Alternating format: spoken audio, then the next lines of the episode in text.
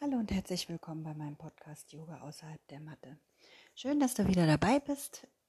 Mein Name ist Monique und heute geht es um das Thema Brahma Vihara. Brahma Vihara. Ähm, genau. Die Brahma Vihara äh, sind die vier himmlischen Verweilzustände. Ja, der Begriff kommt aus dem Buddhistischen und bezeichnet die vier Geisteshaltungen, die wir anderen, aber also anderen gegenüber kultivieren, aber auch uns selbst gegenüber. Und die vier Brahma Viharas sind Maitri, liebevolle Güte, Karuna, Mitgefühl, Mudita, mit Freude und Upeksh, Upeksha. Ich hoffe, ich, ich spreche das richtig aus, weiß ich jetzt nicht so richtig. Es der Gleichmut. Genau, sowohl wie im Buddhismus wie auch in den Yoga Sutras finden wir diese vier Begriffe. Und wir können unsere innere Haltung zu diesen vier Geisteszuständen wie ein Muskel trainieren, indem wir sie ja kultivieren, entweder in unserer Yoga-Praxis oder in unserer Meditation im Alltag. Also wir können bewusst ja in der Yoga-Praxis eine Intention setzen, um mit den inneren Widerständen, die immer wieder aufkommen, besser umzugehen zum Beispiel, ja. Aber auch, um uns nicht so sehr vom Außen abzulenken. Wenn wir gelernt haben, liebevoll, mitfühlend, mit Freude und Gleichmut zu praktizieren und mit uns umzugehen, dann fällt es uns auch viel leichter, äh, diese vier Haltungen anderen gegenüber aufzubringen. Ja, und was bedeutet das jetzt? Diese äh, vier Brahma-Viharas, hm, Maitri oder auch Metta genannt, liebevolle Güte, das ist, sind die Buddhisten verwenden ganz bewusst das Wort liebevolle Güte und nicht Liebe. Ja, denn die liebevolle Güte hat nichts mit Begierde oder Anhaften oder mit Besitz zu tun, sondern es geht da tatsächlich darum, dass wir mit allen verbunden sind und ja, es geht um Wertschätzung mit dem anderen gegenüber, egal wer oder was er oder sie ist. Ja, welche Rasse sie angehört, welche Meinung sie hat, welche, keine Ahnung, ähm, Sprache sie spricht oder er. Und wenn wir uns selbst diese liebevolle Güte nicht zukommen lassen können und immer nur abfällig mit uns reden, dann können wir auch keine tiefe, liebevolle Güte anderen geben. Ja, also wenn wir immer denken, wenn wir was falsch gemacht haben, ach, wie blöd bin ich denn eigentlich, ja, ähm, das ist nicht diese liebevolle Güte, die wir uns gegenüber walten lassen sollen, weil um das Leben zu leben, müssen wir Fehler machen. Ja, und nur aus unseren Fehlern können wir ja auch lernen, können wir wachsen. Dann Mitgefühl erfordert Mut, denn du bleibst in deiner Mitte, um einfühlsam anderen gegenüber zu sein. Ja, auch wenn sie dir ja leid tun oder leid antun. So rum. genau. Jetzt knallt hier jemand.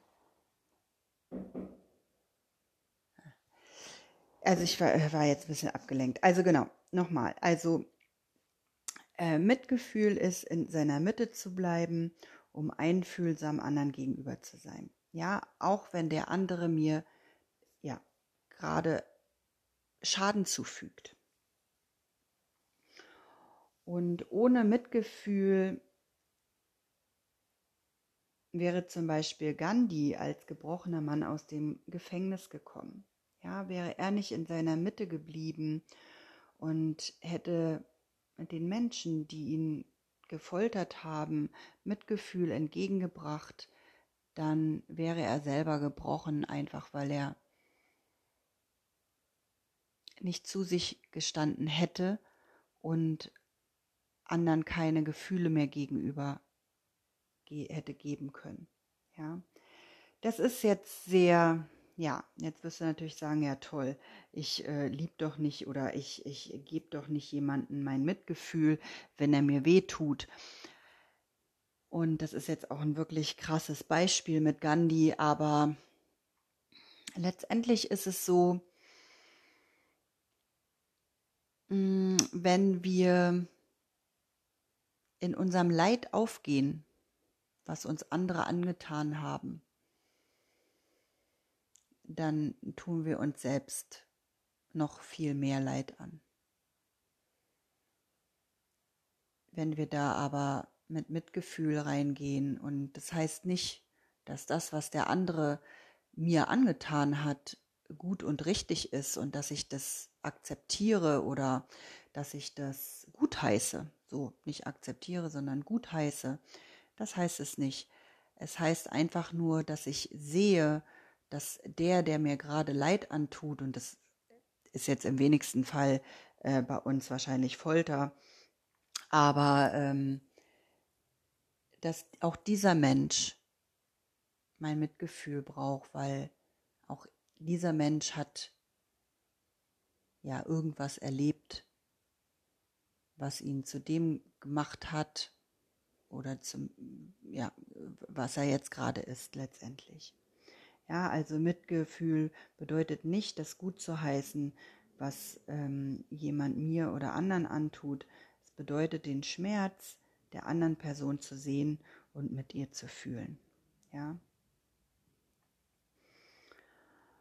Und auch dieses Mitgefühl, ne, um nochmal auf das Beispiel zurückzukommen, Mitgef Mitgefühl mit mir selber zu haben, wenn ich mal jemanden verletze. Denn wir sind alle nicht ohne Schuld. Und nur weil, ja, weil wir vielleicht niemanden schlagen oder Gewalt anwenden,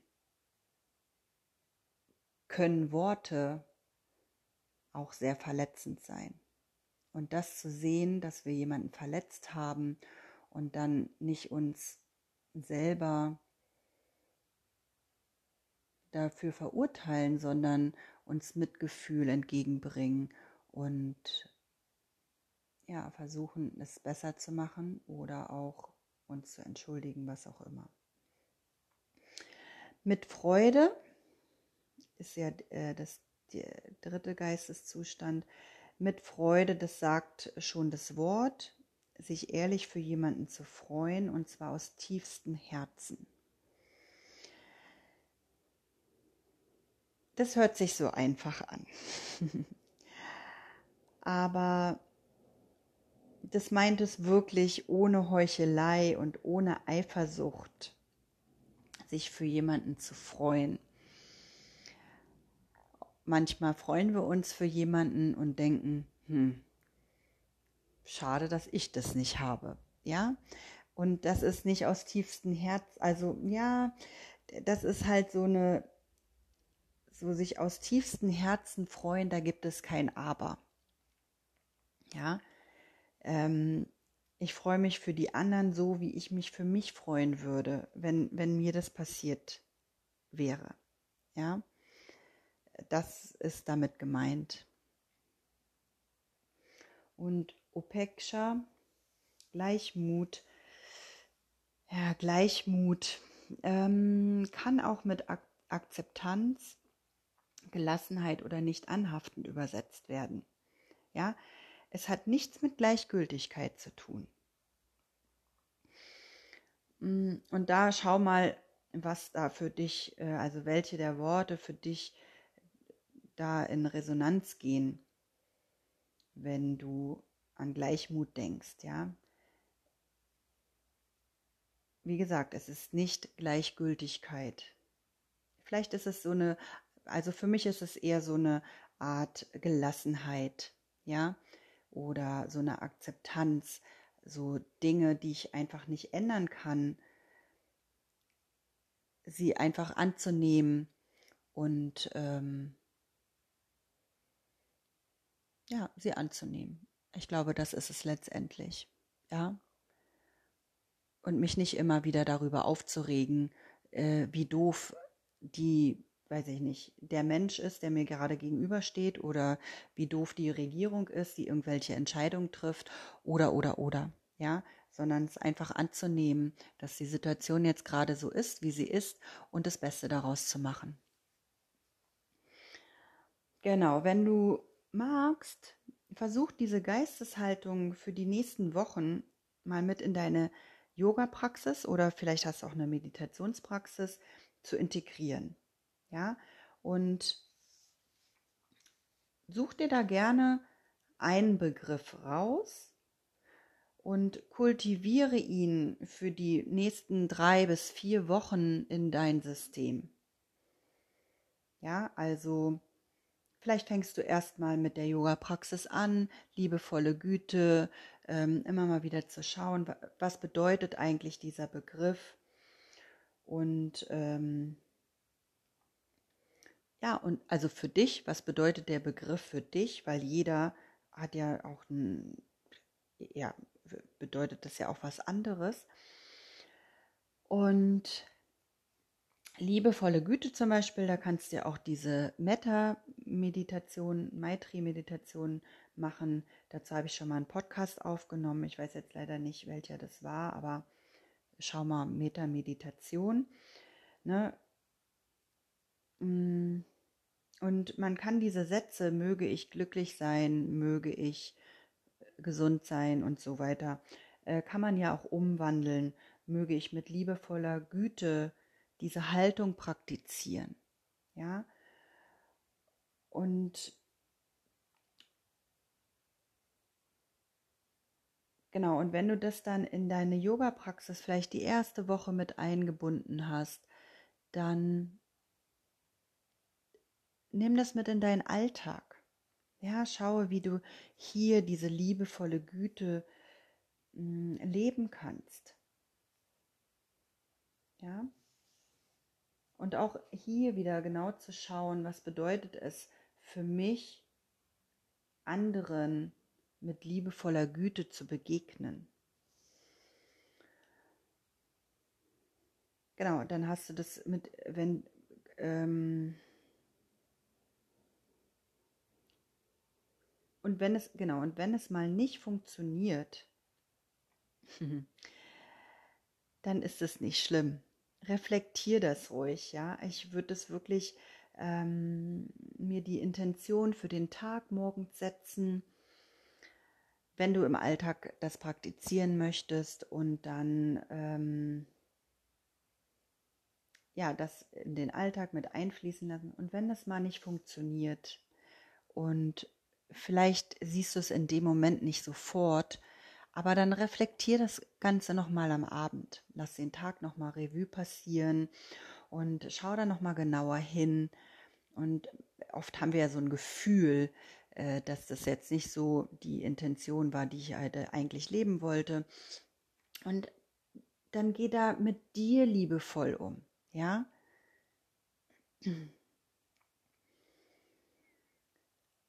Genau. Gut ist auch, so mache ich es halt oft, ähm, dass, es, dass ich mir das aufschreibe. Ja, dass ich mir meine, also einmal auf die Frage, was ist es eigentlich, meine Gedanken dazu aufschreibe, ähm, auch und dann am, am Ende des Tages meine Erfahrungen dafür, dazu aufschreibe. Ja, ähm, das reflektiert es nochmal intensiver. Du kannst es aber auch natürlich ganz einfach im Bett machen, indem du einfach den Tag nochmal durchgehst. Ähm, es gibt ja immer solche und solche Menschen und das ist ja auch völlig in Ordnung. Ja, das Aufschreiben, dieses Journalen, das hat halt nochmal den Vorteil, dass du auch nochmal zurückblättern kannst und nochmal schauen kannst. Ach, wie war denn, was hat sich verändert, ja?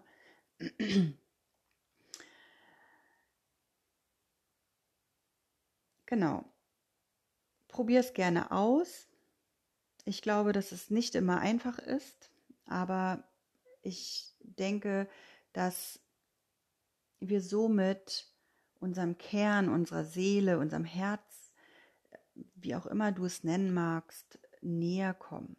Ja, wir, wir nehmen dann Schicht für Schicht von uns weg, um uns irgendwann so zu zeigen, wie wir halt sind. Ja, mega spannend. Und ähm, probier es aus. Hinterlass mir gerne eine Nachricht auf Instagram oder schreib mir eine Mail dazu, wie es dir damit ergangen ist. In den nächsten Wochen und Monaten, weil wenn du es immer drei bis vier Wochen machst, dann bist du auf jeden Fall die nächsten vier Monate beschäftigt. Mögest du durch deine nächste Yoga-Praxis voller Mitgefühl und Gelassenheit gehen und mögest du dich dadurch erkennen und die Welt durch dein Leuchten heller werden lassen. Pass schön auf dich auf. Bis zum nächsten Mal. Namaste, deine Monique.